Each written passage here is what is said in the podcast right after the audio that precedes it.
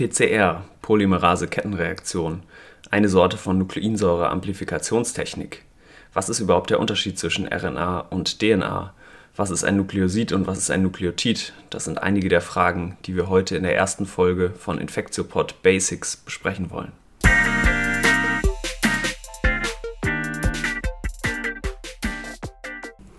Dieses neue Format soll etwas anders sein als die bisherigen Infectiopod-Folgen. Ich habe festgestellt, dass immer wieder Leute Fragen hatten zu einzelnen Techniken oder einzelnen Grundbegriffen, die im Infectiopod erwähnt wurden, zum Beispiel eben PCR. Und ich will mal versuchen, ob man diese doch komplizierten Begriffe in relativ kurzer Zeit einigermaßen verständlich erklären kann. Dafür muss man natürlich zum Teil sehr weit zurückgehen in wirklich die Basics der Biologie, und für die Medizinerinnen und Mediziner mag vieles davon jetzt Wiederholungen und vielleicht auch sogar langweilig sein. Aber für die Leute, die nicht Medizin studiert haben, mag es ja vielleicht ganz interessant sein. Fangen wir also mal mit der PCR an. Der Name Polymerase-Kettenreaktion können wir erstmal ein bisschen aufdröseln. Polymerase ist das Schlüsselenzym der Reaktion, um die es dabei geht. Und wenn ich Enzym sage, muss ich vielleicht auch noch kurz erklären, was das eigentlich heißt. Ein Enzym ist ja ein biologischer Katalysator und Katalysator ist ein Begriff aus der Chemie. Das bezeichnet einen Stoff, der die Geschwindigkeit, mit der einer chemischen Reaktion abläuft, erhöht. Also zum Beispiel in der Chemie eine Oxidation, also eine Abgabe von Elektronen oder eine Reduktion, also eine Aufnahme von Elektronen. Der Stoff selbst, der Katalysator, wird dabei nicht verbraucht. Das heißt, der bleibt bestehen und das ist so das wesentliche Charakteristikum. In der anorganischen Chemie sind Katalysatoren zum Beispiel im Auto ähm, bekannt, oft Edelmetalle, also zum Beispiel Platin oder Gold. Und wenn wir jetzt mal beim Beispiel Auto bleiben, dann fallen da ja bei dem Verbrennungsprozess so alle möglichen giftigen Stoffe ab an, also so Kohlenwasserstoffe, Kohlenmonoxid oder Stickoxide. Und die werden eben durch dieses Edelmetall, durch den Katalysator dann umgewandelt in weniger giftige Stoffe, zum Beispiel CO2, aber auch Wasser und Stickstoff. Und das sind Reaktionen, die sowieso ablaufen würden, aber eben sehr, sehr, sehr langsam. Und durch diesen Katalysator, der selber, wie gesagt, nicht verbraucht wird bei der Reaktion, äh, laufen diese Reaktionen jetzt deutlich schneller ab. In der Medizin sind die allermeisten Enzyme oder biologischen Katalysatoren äh, bestehen eigentlich aus Proteinen immer, also aus einer Aneinanderreihung von äh, Aminosäuren. Genau, und so eben auch bei diesem Schlüsselenzym der PCR. Das heißt, jetzt haben wir uns schon mal den ersten Teil dieses Namens, also die Polymerase, erschlossen. Das, der zweite Teil des Namens, die Kettenreaktion, bezeichnet, dass die Reaktion, die bei der PCR abläuft, eine zyklische Reaktion ist. Das heißt, die Produkte von, jene, von jedem Zyklus dienen wiederum als Ausgangsstoff für den darauf folgenden Zyklus. Das bezeichnet also Kettenreaktion. Was wollen wir denn jetzt eigentlich mit so einer PCR machen? Was ist der Sinn davon? Wir wollen, wenn wir in der Medizin von PCR sprechen, immer einen bestimmten Erreger nachweisen. Und wir wollen nicht den ganzen Erreger nachweisen. Das heißt, es ist nicht so, wie wenn man sich ein, ein, Bakterium mit einer bestimmten Färbung zum Beispiel unter Mikroskop anguckt und dann sieht, oh, diese Form, diese Morphe und vielleicht in dieser Färbung ähm, genau dieses Farbkolorit kann nur dieses eine Bakterium haben und ich sehe den ganzen Erreger. So ist es in der PCR nicht. Sondern was wir nachweisen wollen, sind bestimmte kleine Teile von der Erbsubstanz des Erregers. Das heißt, der nächste Grundlagenbegriff, den wir uns zum Verständnis der PCR erschließen müssen, ist Erbsubstanz. DNA oder RNA hat natürlich jede und jeder von uns schon mal gehört, aber was ist denn das eigentlich? Um das zu verstehen, müssen wir uns die kleinsten Bausteine angucken, aus denen unsere Erbsubstanz zusammengesetzt ist. Ähnlich wie bei den Proteinen, bei denen der kleinste Baustein ja die Aminosäuren sind, gibt es auch bei der DNA und RNA einen kleinen spezifischen Baustein, aus denen die zusammengesetzt sind. Und zwar sind das die Nukleotide. Das heißt, DNA und RNA ist also nichts anderes als eine sehr, sehr lange Kette, eine Aneinanderreihung von ganz vielen verschiedenen Nukleotiden. Was ist jetzt genau so ein Nukleotid? Was ist diese kleinste Baueinheit unserer Erbsubstanz? Ein Nukleotid besteht wiederum aus drei Untereinheiten. Die mittlere Einheit, mit der wir mal anfangen wollen, ist ein Zuckermolekül. Wenn man jetzt eine chemische Struktur aufmalt, kann man sich ungefähr ein Fünfeck vorstellen, wobei die Ecken jeweils ein Kohlenstoffmolekül sind. Die Kohlenstoffmoleküle, die ja den chemischen Buchstaben C haben, sind jetzt nummeriert, also 1 2, 3, 4 und 5 Kohlenstoffmoleküle. An dem einen Ende dieses Zuckermoleküls hängt jetzt der zweite Baustein von dem Nukleotid. Das sind Phosphate. Also das sind chemisch sehr reaktionsfreudige ähm, äh, Verbindungen aus Phosphor und Sauerstoff, mit denen dieses Nukleotid ähm, Bindung eingehen kann und auch Energie übertragen kann. Auf dem anderen Ende, und zwar an dem 1-Kohlenstoffatom von diesem Zuckermolekül, befindet sich nun die Base und das ist quasi das entscheidende Element des Nukleotids und auch das Element, in dem sich die verschiedenen Nukleotide untereinander unterscheiden. Und zwar gibt es vier verschiedene Basen, die Adenin, Guanin, Cytosin und Thymin heißen und mit diesen Anfangsbuchstaben A, G, C und T abgekürzt sind. Und diese Variation, also diese vier verschiedenen Buchstaben, sind jetzt quasi das vierbuchstabige Alphabet, in der unsere Erbsubstanz abgespeichert ist. Das heißt, unsere DNA und auch RNA von uns und allen anderen Lebewesen besteht aus dem Alphabet äh, mit den vier Buchstaben A, G, C und T. Und die Information, die in diesem Code, in, dem, in der DNA und der RNA verpackt ist, ist jetzt nichts weiteres an, als eben eine bestimmte Aneinanderreihung dieser verschiedenen Buchstaben, also dieser verschiedenen Basen oder anders gesagt dieser verschiedenen Nukleotide, die da hintereinander gereiht sind. Jetzt wird ja immer eine große Unterscheidung gemacht zwischen DNA, also Desoxyribonukleinsäure, und RNA, also Ribonukleinsäure. Das heißt, man sieht es schon sprachlich, irgendwo scheint der Unterschied Desoxy zu sein. Und Desoxy heißt einfach, dass bei DNA ein Sauerstoffatom weniger ist als bei RNA. Und zwar an dem Zweistrich-Kohlenstoffatom des kleinen Zuckermoleküls, was da in der Mitte ist. Das heißt, wenn man sich das mal als chemische Formel aufzeichnet, sehen diese Nukleotide von DNA und RNA überhaupt nicht groß unterschiedlich aus. Nur an dem einen hängt halt noch ein Sauerstoffatom dran am Zweistrich Kohlenstoffatom, nämlich bei der RNA und bei der DNA eben nicht. Und der Begriff Nukleosid, den man auch manchmal hört in Abgrenzung zum Nukleotid, also mit T geschrieben, der Begriff Nukleosid, also mit S geschrieben, bezeichnet jetzt einfach das Zuckermolekül in der Mitte plus das Basenmolekül, was am Einstrich Kohlenstoffatom hängt. Das heißt ohne diese Phosphatreste. Das heißt, man kann sagen, Nukleosid plus Phosphat ist gleich Nukleotid. So, jetzt wissen wir also, wie unsere Erbsubstanz aufgebaut ist. Das heißt nochmal zur Wiederholung, es sind einfach Aneinanderreihungen von Nukleotiden, also wir sprechen dann auch zum Teil von Basen, das ist so ein bisschen eine Vereinfachung, weil man nur diesen einen Anteil vom Nukleotid dann benennt. Das heißt, es sind die verschiedenen Adenin, Guanin, Cytosin und Thymin-Basen, also A, G, C und T, also die vier verschiedenen Buchstaben unter unserem genetischen Alphabet. Man spricht dann auch oft von Basenpaaren weil die DNA in den allermeisten Fällen eben in dieser Doppelhelix-Struktur vorliegt. Das heißt, es sind zwei so umeinander gewundene Stränge von Nukleotiden. Das haben wir sicherlich auch schon alle einmal gesehen. Das ist eben dieses berühmte Doppelhelix-Modell, was für die DNA von Crick und Watson 1953 beschrieben worden ist. So, das heißt, jetzt haben wir geklärt, was ein Enzym ist. Wir haben geklärt, was die Grundbausteine unserer Erbsubstanz, also von DNA und RNA ist und was dazwischen der Unterschied ist. Das heißt, jetzt können wir wirklich wieder zurück zur PCR kommen. Das Prinzip von der PCR-Reaktion ist jetzt, dass ein sehr kurzer, vorher genau definierter Teil von Erbsubstanz, also entweder DNA oder RNA, sehr häufig vervielfältigt wird in immer wieder aufeinander folgenden Zyklen sodass man ihn dann irgendwann nachweisen kann, weil die Konzentration, in der er vorliegt, groß genug ist. Die Vervielfältigung von dieser Erbsubstanz oder besser gesagt von diesem kleinen Abschnitt, den wir suchen in der PCR von der Erbsubstanz, geschieht jetzt durch das Enzym, durch das Schlüsselenzym Polymerase. Das heißt, die Polymerase ist ein Enzym, was Erbsubstanz bindet und dann eine Kopie davon macht. Bei der Polymerase müssen wir deswegen unterscheiden ob sie an DNA oder RNA bindet und die erkennt und ob das, was sie hinterher dann produziert, also die Kopie, die die Polymerase macht, auch wiederum DNA oder RNA ist. Das heißt, wenn ich jetzt eine Polymerase habe, die an DNA bindet und dann auch DNA herstellt, würde man das DNA-abhängige DNA-Polymerase nennen. Wenn ich jetzt eine Polymerase habe, die RNA erkennt, das gibt es auch, und da dann DNA draus macht, wäre es eine RNA-abhängige DNA-Polymerase.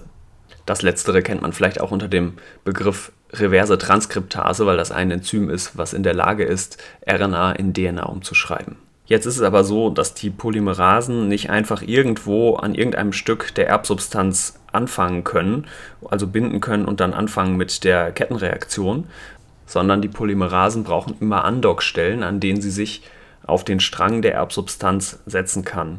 Und diese Andockstellen nennen wir Primer, das heißt, das sind kleine Sequenzen aus so 18 bis 30 Nukleotiden die eine bestimmte Zielsequenz, also so einen bestimmten Bereich auf der gesuchten Erbgut binden. Das nennen wir auch Template, also auf dem gesuchten Abschnitt von DNA, RNA. Und da binden jetzt genau diese Primer dran. Und diese Primer, wenn die gebunden haben, die ermöglichen es dann der Polymerase, also diesem Schlüsselenzym der PCR-Reaktion, mit der Vervielfältigung des äh, dann von dieser Erbsubstanz zu beginnen. Und eine weitere Sache, die diese Polymerase noch braucht, damit die Reaktion starten kann, neben dem Primer, ist das eine bestimmte Temperatur. Weil diese Polymerase-Enzyme, die wir in der PCR-Reaktion benutzen, ähm, man kann vielleicht sagen, die arbeiten bei Raumtemperatur nicht oder sehr, sehr, sehr schlecht. Das heißt, man muss diese ganze Reaktion erhitzen auf eine bestimmte Temperatur. Und das sind eben genau die Zyklen, die ich am Anfang schon erwähnt hatte. Wie sieht das Ganze jetzt praktisch aus? Wir haben also verschiedene Inhaltsstoffe, die wir für die PCR brauchen, was immer Lösungen sind in so ein ganz kleines ähm, Pipettiergefäß, so ein kleines Eppendorfer Tube, wie wir das nennen, pipettiert. Also wir haben zum einen unsere DNA oder RNA, wir haben unseren Primer, wir haben eine Mischung aus den Nukleotiden, wir haben natürlich die DNA-Polymerase dazu pipettiert und dann Pufferlösungen und Wasser im Prinzip. Das heißt, dieses Gemisch insgesamt in einem sehr kleinen Volumen, so 50 Mikroliter meistens, das würden wir erstmal in dem ersten Schritt erhitzen auf 95 Grad Celsius. Das ist der erste Schritt dann die Denaturierung. Das heißt, da bricht bei dieser Temperatur, einfach nur durch die Temperatur, bricht die Doppelhelix von der DNA auf und die Stränge sind ähm, liegen quasi einzeln vor, sodass man auch die Basen einzeln äh, daran kommen kann. Der zweite Schritt ist die Primer-Bindung. Annealing nennt man das auch oder Hybridisierung. Das findet bei ungefähr 60 Grad statt, also so bei 55 bis 65 Grad. Das kommt immer ein bisschen auf die jeweilige Reaktion an. Das heißt, bei dieser Temperatur, das ist die optimale Temperatur, damit diese Primer an die gesuchte Zielstruktur von der Erbsubstanz, die wir suchen, binden. Und der dritte Schritt ist jetzt die Elongation oder auch Polymerisation. Die findet ungefähr bei 70 Grad statt. Das kommt so ein bisschen auf die jeweilige Polymerase an, wie, wo die ihr Temperaturoptimum hat. Genau, und das ist eben der Schritt, wo die Polymerase jetzt ihre Arbeit macht und sich die Nukleotide, die da überall in der Lösung rumschwimmen, nehmen und die eben aneinander reiht und dann eine Vervielfältigung von diesem DNA-Strang hat. Das heißt, wenn wir vorher zum Beispiel vier DNA-Stränge in der Lösung hatten, bauen jetzt die verschiedenen Polymerase-Enzyme in diesem einen Schritt daraus acht. Das heißt, es wird verdoppelt. Dann fängt der nächste Zyklus an. Das heißt, wir haben, gehen wieder zum zweiten Schritt, zum Primer-Binden bei ungefähr 60 Grad. Das heißt, die Primer binden jetzt wiederum an die äh, DNA-Stränge, die zuvor gebaut wurden. Und dann gehen wir wieder zum dritten Schritt, zur Elongation bei 70 Grad. Das heißt, jetzt bindet die Polymerase wieder und äh, kann jetzt neue Stränge bauen, sodass wir dann zum Schluss 16 Stränge haben. Und wenn man jetzt diese Zyklen mehrfach durchgeht, dann kann man sich schnell vorstellen, weil man es immer mal zwei nimmt, dass man dann auf eine riesengroße Anzahl von DNA-Strängen kommt. Und der Clou an der PCR ist jetzt, dass diese Primer, die wir dazugegeben haben, also diese sehr kurzen Abschnitte von so 18 bis 30 Nukleotiden, die die Zielsequenz erkennen, dass die sehr spezifisch sind für einen kleinen Abschnitt auf der DNA oder RNA von zum Beispiel einem bestimmten Virus, das wir in unserer Reaktionslösung, also in der Probe, die wir untersuchen wollen, dass wir da drin suchen. Das heißt, nur wenn die DNA von einem bestimmten Virus sich in unserer Probe befindet, können die Primer binden und nur dann können, kann die Polymerase an die Primer binden und wiederum ähm, die DNA-Vervielfältigung starten, die wir dann nachweisen können. Und damit kommen wir jetzt auch schon zum letzten Schritt, weil wenn wir jetzt ganz viel DNA produziert haben, das ist natürlich super, aber die müssen wir jetzt auch irgendwie nachweisen. Und da gibt es ganz verschiedene Methoden, wie man das historisch gemacht hat bei der PCR. Die sind immer weiterentwickelt worden. Das, die wichtigste Methode, die heutzutage in der Diagnostik sehr viel angewendet wird, ist die sogenannte Real-Time-PCR oder auch quantitative PCR oder auch QPCR abgekürzt. Das funktioniert jetzt so, dass dem ganzen Reaktionsgemisch ein bestimmter Farbstoff zugegeben wird, der immer dann fluoresziert, also leuchtet in einer bestimmten Wellenlänge, wenn die DNA-Polymerase aktiv ist. Und das ist eben ganz schick, weil ich dann nicht erst ganz zum Ende der Reaktion messen kann, wie viel DNA da jetzt drin ist, sondern ich kann sozusagen live, deswegen Real-Time-PCR, mitschneiden, wie viel DNA vervielfältigt wird. Und weil am Anfang meiner Reaktion natürlich ganz wenig von diesen äh, amplifizierten DNA-Sequenzen vorliegt, werde ich die am Anfang noch nicht messen können in den ersten Zyklen. Aber dann ab einem gewissen äh, Wert oder ab einer gewissen Schwelle von Zyklen werde ich die äh, Fluoreszenz eben messen können. Und das bezeichnet man mit dem sogenannten CT-Wert, also Cycle Threshold, also Schwellenwertzyklus. Ähm, genau, das ist ein ganz wichtiger Marker, weil das genau die Anzahl von Zyklen beschreibt, ab der ich diese Fluoreszenz, durch die, die eben entsteht durch die Vervielfältigung von unserer Erbsubstanz, ab der ich diese Fluoreszenz zum ersten Mal messen kann. Das heißt aber auch, dass je niedriger mein CT-Wert ist, desto mehr Erbsubstanz muss in der Ausgangsprobe schon vorhanden gewesen sein. Denn wenn ich nur 20 Zyklen brauche, bis ich das erste Mal so ein Leuchten, also eine Fluoreszenz in meiner Probe messen kann in der Realtime-PCR, dann muss deutlich mehr Erbsubstanz in der Ausgangsprobe vorgelegen haben, als wenn ich beispielsweise 35 Zyklen brauche, um das erste Mal diese Fluoreszenz zu messen. Das heißt, der CT-Wert ist jetzt im Beispiel von Viren, die wir nachweisen wollen, genau invers, also genau andersrum, damit korreliert, wie viel von dem ursprünglichen Erbsubstanz des Virus ich in der Ursprungsprobe habe. Das heißt nochmal zusammengefasst, wenn ich eine hohe Viruslast in, dem, in der Probe, die ich messen will, habe, habe ich einen niedrigen CT-Wert und wenn ich eine niedrige Viruslast habe, habe ich einen hohen CT-Wert in der Realtime-PCR. Und wenn wir uns jetzt vergegenwärtigt haben, wie so eine PCR funktioniert, dann heißt das auch, dass die PCR eben nicht lebende Erreger nachweist, sondern nur kleine Bruchstücke aus der Erbsubstanz eines Erregers. Das heißt, die PCR-Methode ist einerseits sehr gut zum sehr genauen, sehr sensiblen Nachweis von Viren oder beispielsweise Bakterien, weil eben kleinste Mengen der Erbsubstanz des Erregers ausreichen und ich die nachweisen kann. Auf der anderen Seite ist es aber eine Einschränkung der Methode, dass ich eben nicht unterscheiden kann, ob ich einen lebenden Erreger habe oder ob es vielleicht schon ein Bakterium ist, was zerstört wurde vom Immunsystem oder auch ein Virus, was nur noch in kleinen Bruchstücken vorliegt und was eigentlich gar keine Gefahr mehr für den Organismus ist. Das ist also ein ganz wichtiges Prinzip zu verstehen, dass die PCR nicht unterscheiden kann, habe ich einen lebenden Erreger vorliegen oder habe ich nur noch Bruchstücke der Erbsubstanz vorliegen, weil eben das, was die PCR misst, genau nur diese Bruchstücke sind. Damit sind wir auch schon an dem Ende der ersten Basics-Folge angekommen. Ich fasse nochmal kurz zusammen. Heute ging es um die Polymerase-Kettenreaktion. Wir haben gesagt, Polymerase ist ein Enzym, also eine Art biologischer Katalysator, der eine chemische Reaktion schneller ablaufen lässt und dabei nicht selber verbraucht wird. Wir haben darüber gesprochen, dass die Erbsubstanz, also DNA oder RNA, aus diesen kleinsten Bausteinen, nämlich den Nukleotiden, aufgebaut ist und damit unseren genetischen Code in diesem Viereralphabet A, G, C und T kodiert und dass die PCR jetzt eben so abläuft, dass ein kurzer Teil dieser Erbsubstanz vervielfältigt wird durch dieses Schlüsselenzym der Polymerase und dass damit die Polymerase arbeiten kann, sie einen Primer braucht, also eine kurze Nukleotidsequenz, die einen bestimmten Bereich unserer, dieser Erbsubstanz, die wir nachweisen wollen, ähm, binden kann.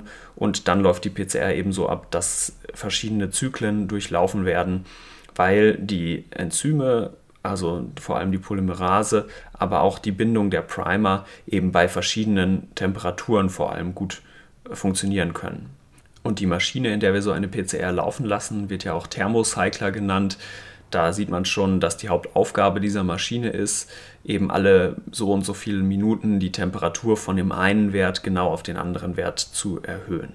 In der momentan sehr häufig verwendeten Form der PCR, der Realtime oder auch quantitativen PCR, auch qPCR genannt, erfolgt jetzt der Nachweis von der DNA oder von der Erbsubstanz dadurch, dass man eine Fluoreszenz hat immer dann, wenn die Polymerase aktiv ist, so kann man es vielleicht sagen.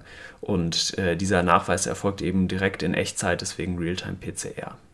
Und ausgegeben kriege ich das Ganze dann als CT-Wert. Und wir hatten gesagt, je niedriger der CT-Wert ist, desto höher die Erbsubstanzkonzentration in der Ausgangsprobe. Wenn ihr Fragen, Anmerkungen oder Kritik auch zu dem neuen Format von Infectsupport Basics habt, schreibt doch gerne eine E-Mail an info@infectsupport.de. Das war's, bis zum nächsten Mal. Tschüss.